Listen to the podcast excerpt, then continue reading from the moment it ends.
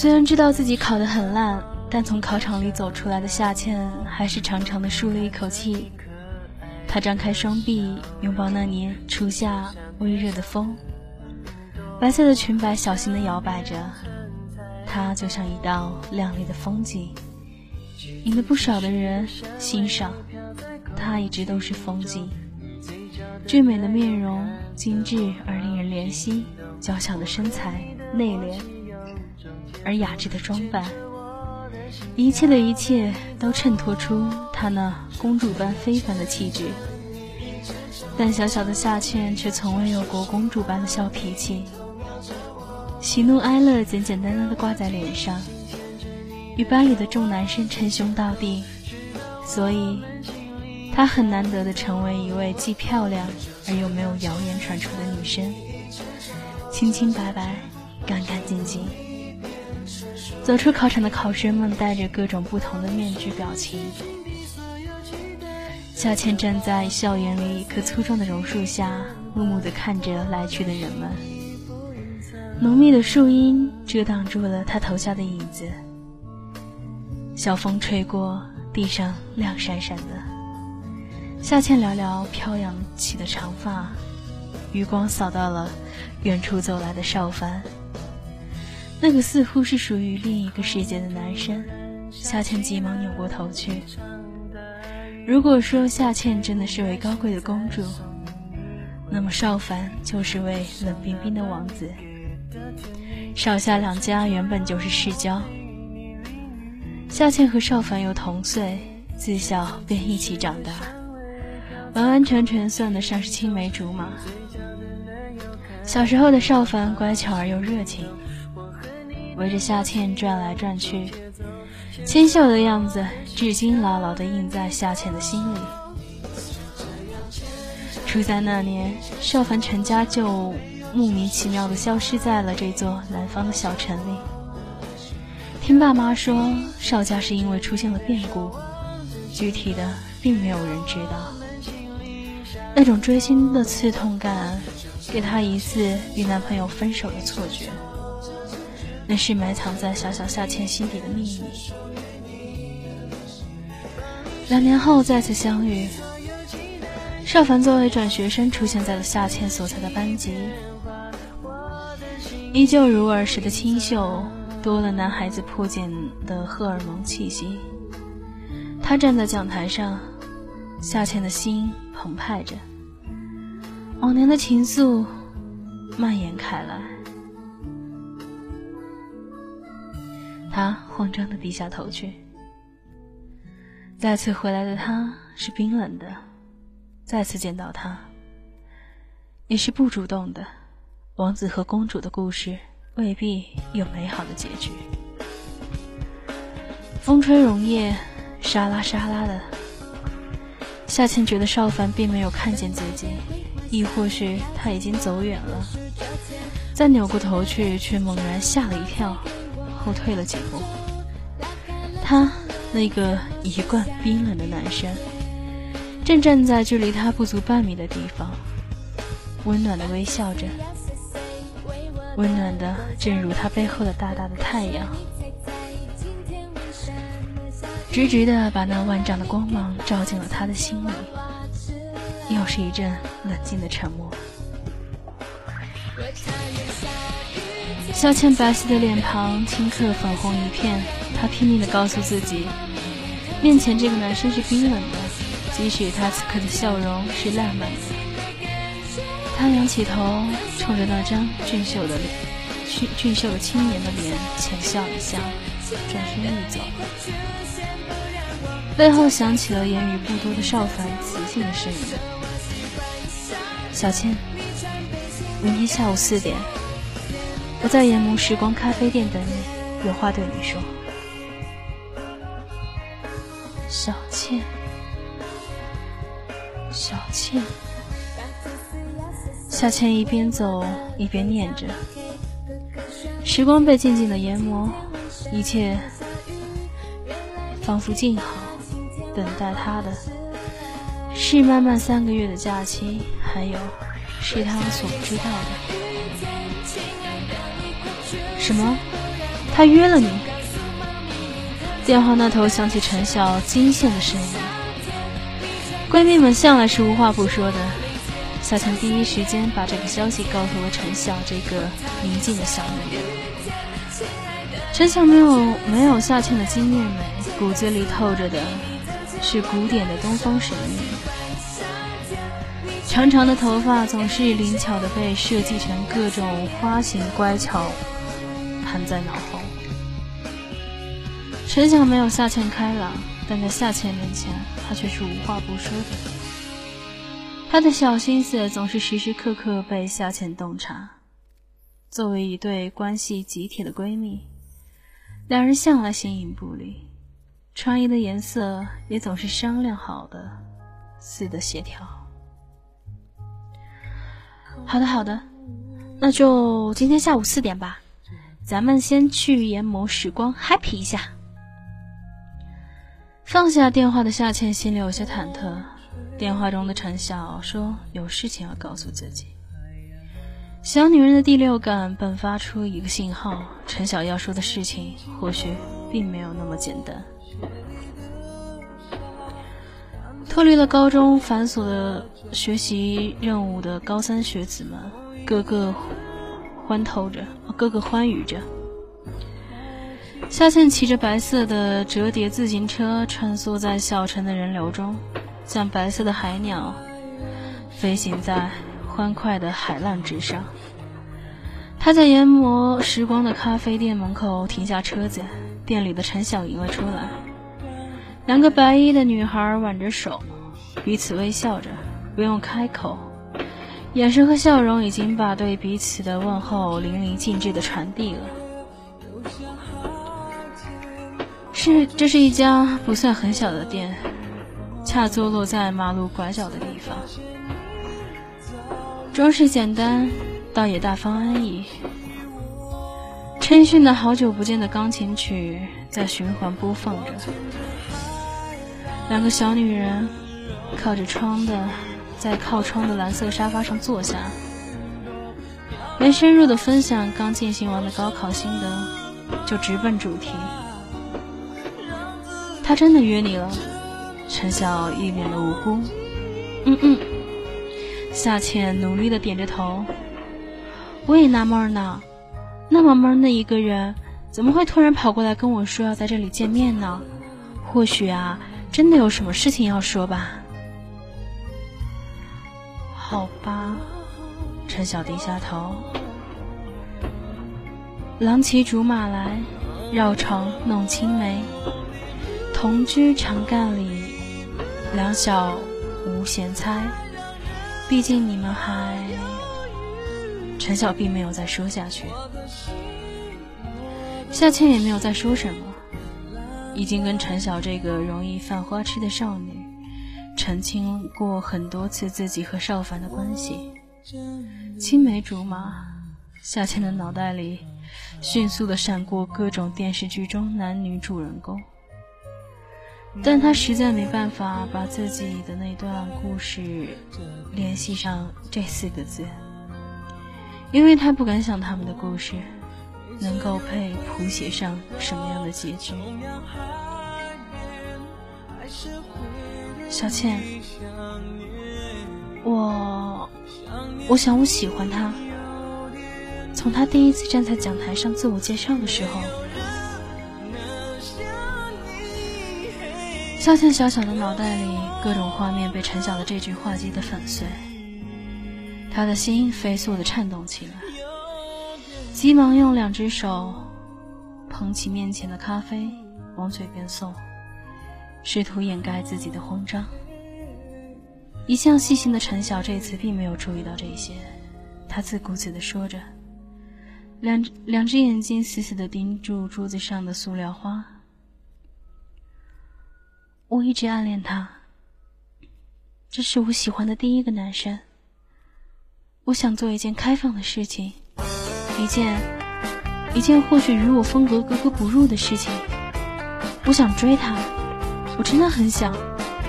小倩，你会帮我的，是不是？眼神飘移，一望渴望的泉水洒在了夏倩的脸上。夏倩放下手中的咖啡，长吁一口气，努力的让自己的声音不会颤抖。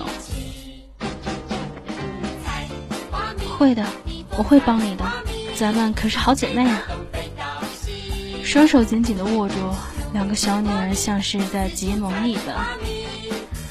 陈晓的脸上绽放着光芒，夏倩的心却是一落千丈。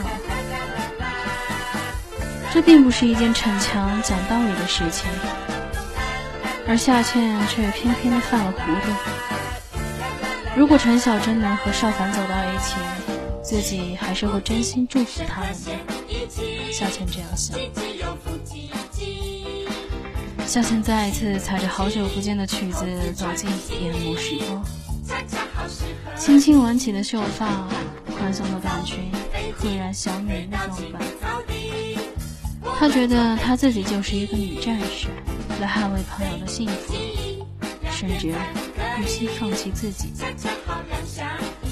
她已经坐在了，那个对她说他喜欢她的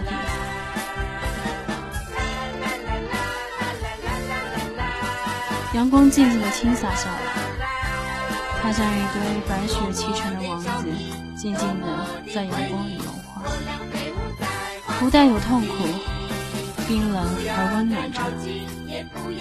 夏倩在门口低下头看着自己华贵的小高跟，在脑海中飞速地把早就商定好的稿子过了一遍，然后戴好他的微笑面具。迎着他温和的目光走了过去，他绅士的站起身，邀请他面对面。坐下之后，打了个响指，服务员端上一杯青苹果汁，是他曾经最喜欢的味道，他还是记得。好久没有坐下来一起聊天了，邵凡的语气明显在叹息什么。却又夹杂着失而复得的欣喜。他从座位上拿出一个小巧的扁平的盒子，浅蓝色的包装纸在白色的桌布下映衬着，向外散发出淡淡的而又不透明的哀伤。少凡把盒子推向夏倩，小倩，这是我送给你的。相信他会告诉你些什么。夏倩瞟了一眼面前的蓝色的盒子，没有说什么，平静如湖水一般，风波不起。而他的内心早就如同刚被解冻的湖泊，咔嚓咔嚓的响着，满是躁动不安。此刻。他很想伸手打开盒子，但他还没有忘记他所答应陈晓的。夏倩从包包里拿出一个粉红色的信封，起身放到了少凡面前。这是陈晓给你的，她是个好女孩，希望你们幸福。不带有感情色彩的话语让少凡表情僵住了。小倩不再去看他。转过身去，谢谢你的青苹果汁，那是我，是我一直喜欢的。小倩跑出了咖啡厅，跨上自己的自行车，逃离了这个让她揪心的现场。风是温热的，在耳边吹过，头发或许有些散乱了。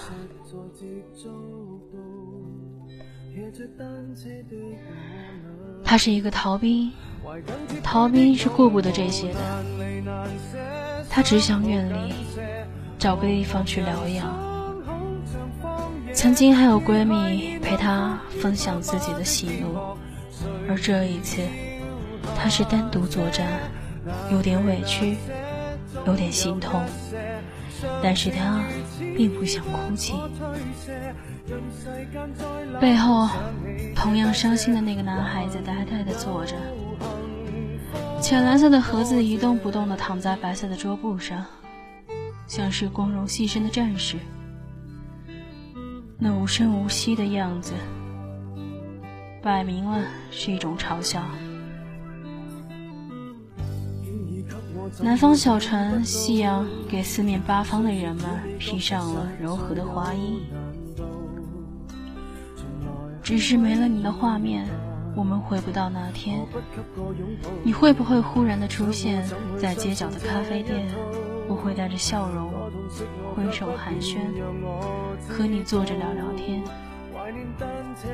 陈奕迅的歌声不急不躁的在城市的每一个角落飘扬，人们的思绪也在歌声中激荡着。他蜷在阳台上，捧着席慕容的诗集发呆。他依旧坐在那里，粉红色的信封乖乖的躺，华灯初上，小城市的灯火精致而和谐。他掏出手机，给陈晓编了一条短信，按下了发送键。他苦笑。他拿起手机，是陈晓的信息，一个胜利的手势和简简单单的“谢谢”二字，装样不在乎，却独自填上了失败的公主，而他不再是他的王子。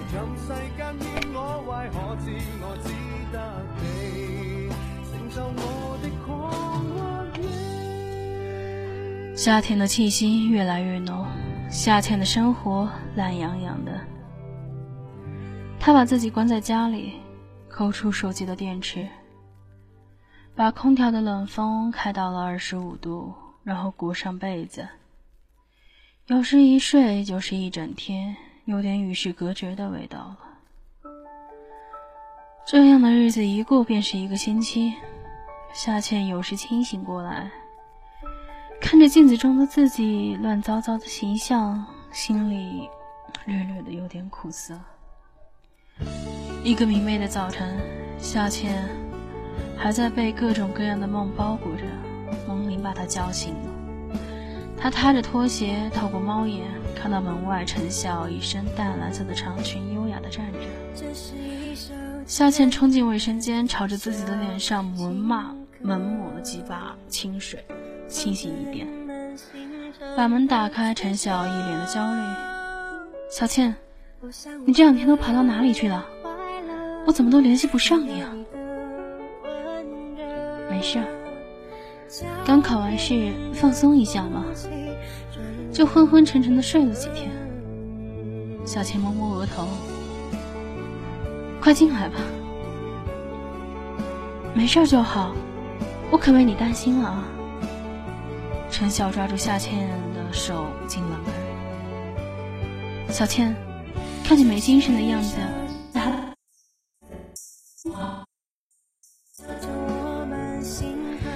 夏倩点点头。陈晓很热情的帮夏倩挑衣服、吹头发，开口提及少凡的事。夏倩只是惧怕开口，而陈晓千头万绪，各种委屈与不解，不知从哪里开始诉说。是啊，明明都已经是男女朋友了，但是少凡却仍旧对他不理不睬的，这种委屈很难说出来。八一宾馆的牡丹宴会厅的门被推开了，夏倩和陈晓手牵手。掌声与欢呼声响起，全班为这两位同样蓝色裙摆的大美女喝彩。他们走到哪里都是男生的欢呼对象，他们能做到的，也只是接受欢呼并报以微笑了。夏倩捡位子，随意坐了，小下四望。陈晓，看着邵凡坐在王坐在王蒙那个整天他递情书的男生身边。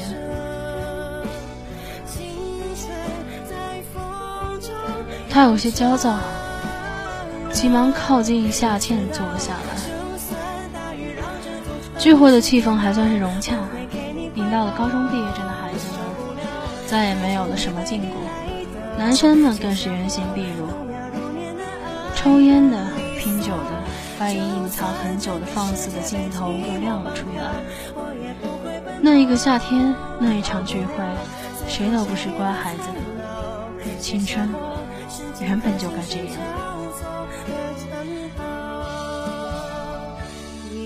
男生们拼酒最凶的就是王蒙和邵凡。王蒙是能喝酒的，这个两面性的男生儒雅的外边征服小女生，一边用他男人的气魄与男生相交甚好。他的酒量是全班男生都领教过的，而邵凡这个沾一点酒精就会连小肚小腿肚子都泛红的男生，很快就醉了。他趴在桌子上，拼命地压抑着胃里翻滚着的东西。那种难受的、那种难受的样子，他和他都在心头。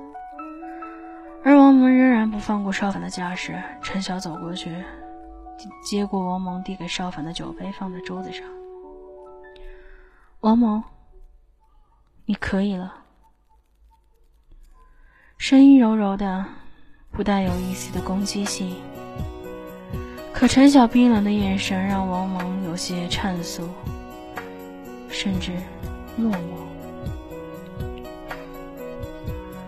这是聚会上唯一一件不愉快的事情，但是并没有多少人注意。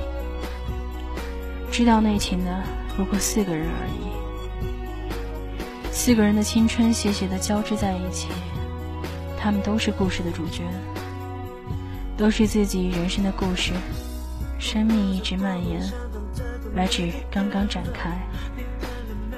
蓝图的构建总是让人充满了期待。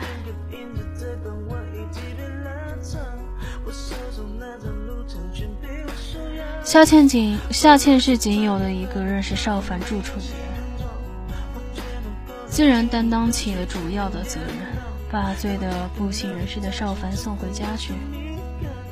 陈晓当然是紧紧的跟随，王蒙是为了弥补罪过，还是舍不得。负责搬运邵凡。出租车驶进邵凡所住的小区，王蒙在他身上掏出几掏出钥匙递给夏夏倩，陈晓在一旁帮忙，把邵凡从车上挽了下去。王蒙背起邵凡，在夏倩的带领下，一口气爬了三楼。夏倩打开家门，眼前的一切让他有些不敢相信。这个他儿时经常来的温馨的家，如今空空的。客厅里只有一个沙发，孤单的横在他记忆中的地方。沙发上那个浅蓝色的盒子仍旧没有拆封过，像是被遗弃的孩子。客厅的地上洒满了各种树叶。卧室在哪里？先把它放在卧室吧。陈晓已跨进门来，没有注意到眼前乱七八糟的景象。夏倩指了指一扇门，王蒙就把少凡背了进去。你慢点儿。陈晓紧紧地抓住王蒙背上的少凡，怕他掉下来。夏倩站在客厅里。努力的去回忆童年那些，他和他在这里的时光。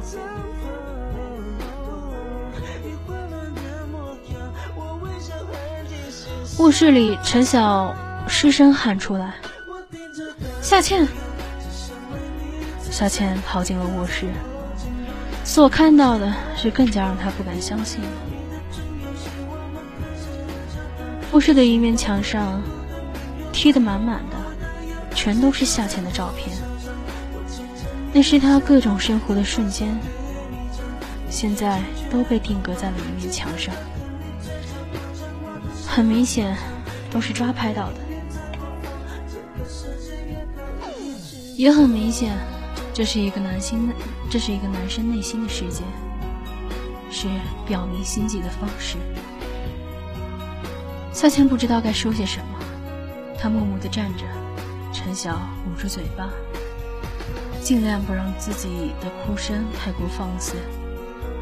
王蒙看着陈晓，想伸出手去抚摸她的头发，拭干她的泪水，但是他没有。这貌似是很戏剧性的一幕，其实是早就可以避免的。只要陈晓当初能细心的发现夏倩的异样，适可而止。只要夏倩不在不该讲义气的时候讲义气，画面就这样被凝固一样，气氛有些压抑。陈晓的眼泪拼命的向下流，王蒙再也忍不住，伸出手擦拭他的泪。他推开的手，把头深深的埋进了他结实的胸膛。夏倩这个开朗的女孩子，第一次由衷的觉得崩溃，她的脑子瞬间僵住了，想不到一句话打破尴尬，她不知道怎样面对陈晓，她跌跌撞撞的走出了卧室，客厅里空空洞洞的，她的心却是满满当当的，消失在这个令人窒息的房子里。是他现在唯一可以做的事。与他一起消失的，还有沙发上那个浅蓝色的盒子。夕阳永远以绝美的姿态出现在人们最没能提防的时刻。一个月前的夕阳里，陈晓和夏倩还背对背在操场上背诵历史。邵凡还躲在一旁找最佳角度拍摄夏倩，王某还在篮球场上呐喊，试图吸引陈晓的注意。每天的夕阳都随着世界上的事情不断的变化着，而今的王蒙看着眼睛哭得红红的陈晓，只是心疼，却不知做些什么。邵凡还沉睡在酒香与梦乡里，夏倩一个人走在湖边。那年夏天的那年那年夏天的阳光很暖很暖，照在蓝色的盒子上，忧郁空灵。浅蓝色的包装纸随风飞过淡蓝色的湖面。躺在夏倩手里的是一个笔记本，一个很眼熟的笔记本。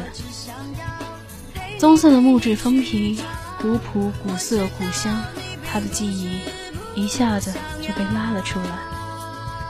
那是他曾经送给他的笔记本，那是他曾想想送给他的日记，记录着他每天的心情和那点滴的思念。夏倩心在瑟瑟的颤抖，小心的一页页。翻着，看着。零八年三月二十一日，真的很不想离开这座城市，这个我和他待过十多年的地方。父母离婚不是我能左右的事，真的要离开，他会是我最不舍的。我希望他会等我。或许只是我一厢情愿罢了，凭什么抱有这种想法呢？我期待我再一次回来，拥抱我的公主小倩，我爱你。零九年十月一日，又是放假的日子，到哪里都是陌生的。我熟悉的那个女生，你在干嘛？是窝在软绵绵的被子里，懒洋洋的瞌睡吧。我想回去了，我爱你，小倩。一零年四月十八日，青苹果，席慕容，浅蓝色。我一个人温习着你的最爱，小倩。我习惯了一个人在陌生的城市中穿梭，我习惯了一个人静坐一下午，我习惯了回忆在回忆里过日子。我想，一一年九月八日，有一次我看到了你，我的公主。我挣脱了妈妈的看护，一个人回到了我们的城市。你低头想些什么？我站在讲台上，脑子里想的都是你，甚至都忘记了自我介绍的稿子，又能静静的待在你身边，离你是那样的近，我在守护你。一二年六月六日。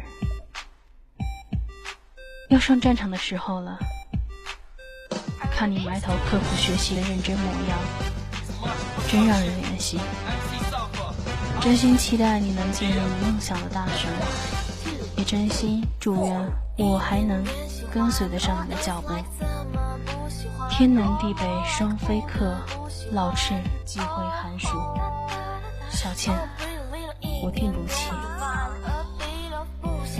小倩翻着一页页略有些泛黄的纸张，眼泪不争气的掉了下来。天色真的暗了下来，已经看不清自己和风景。一个不多说话的冰冷的男生，用一个记录着满满当当的日记本，如此细腻而热切的表达着自己的爱，很暖，很暖。那是他送给他的礼物，厚厚重重的，那些年的情丝万缕，依然像是在黑暗中徘徊。夏倩看得见的唯一的光亮，是少凡给自己的爱，但他不敢迎着光亮走，他还是在彷徨，在黑暗里孤孤单单的。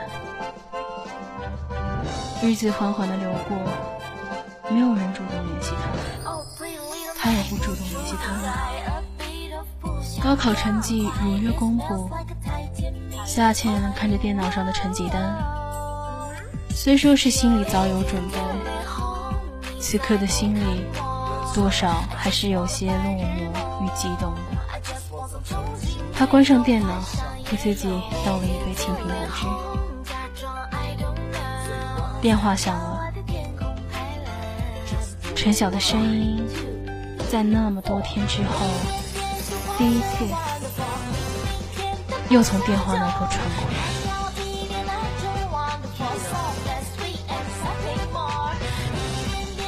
小倩，我们还是朋友，我们谁都没有做错什么。人生嘛，本来就是戏剧。我和王某分时。只差两分，两分。我相信他一定可以，他是一个一定可以给我幸福的男孩。我们会朝着同一所大学迈进。那个，你和他怎么样了？不用陈晓指明了，他是谁？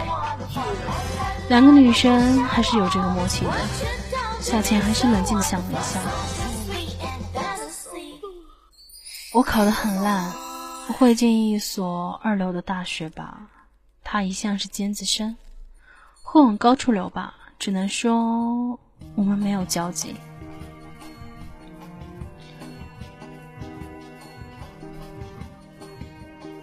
在富裕的季节，因花落，因寂寞，因你的回眸，而使我含泪唱出的，不过是一首无调的歌。这是夏倩最喜欢的一首诗。如果这就是缘分，夏倩不得不接受。填报完志愿，夏倩和陈晓逛遍了小城里的每一家商店。有时候王蒙会陪着夏倩，看着他们两个打打闹闹，真心的祝福他们。他们把彼此写进了各自的生命里，他们的蓝图跳跃着动人的音符。夏倩的蓝图还没有开始就闭合了，他能期待的只有他的大学。如果还有下一次，他一定不会放手，他会誓死捍卫。夏倩透过火车车窗，全力的去记住这座城市，他居住了十八年的城市。他不会忘记这个地方，他生命里的许多值得铭记的人和事都在这里。是离开去上大学的时候了，一个人的大学。那年夏天的风和往年的一样，那年夏天的夕阳和往年的一样绚丽。那年夏天，夏倩的心情并没有往年一样轻松畅快，发生了太多她始料未及的事情。如果这就是青春，那他虽然不够疯狂与轰轰烈烈，却也足够刻骨铭心了。至少对夏倩来说是这样。火车开动，那熟悉的背影越来越渺茫。果真没有他，再也没有见过他。声音在耳边响起：“你是我一生的事业，我用一辈子经营咱们的爱情。”夏倩，咱们又是校友了。是他，少凡，四目交接。王子和公主的故事有了完美的结局。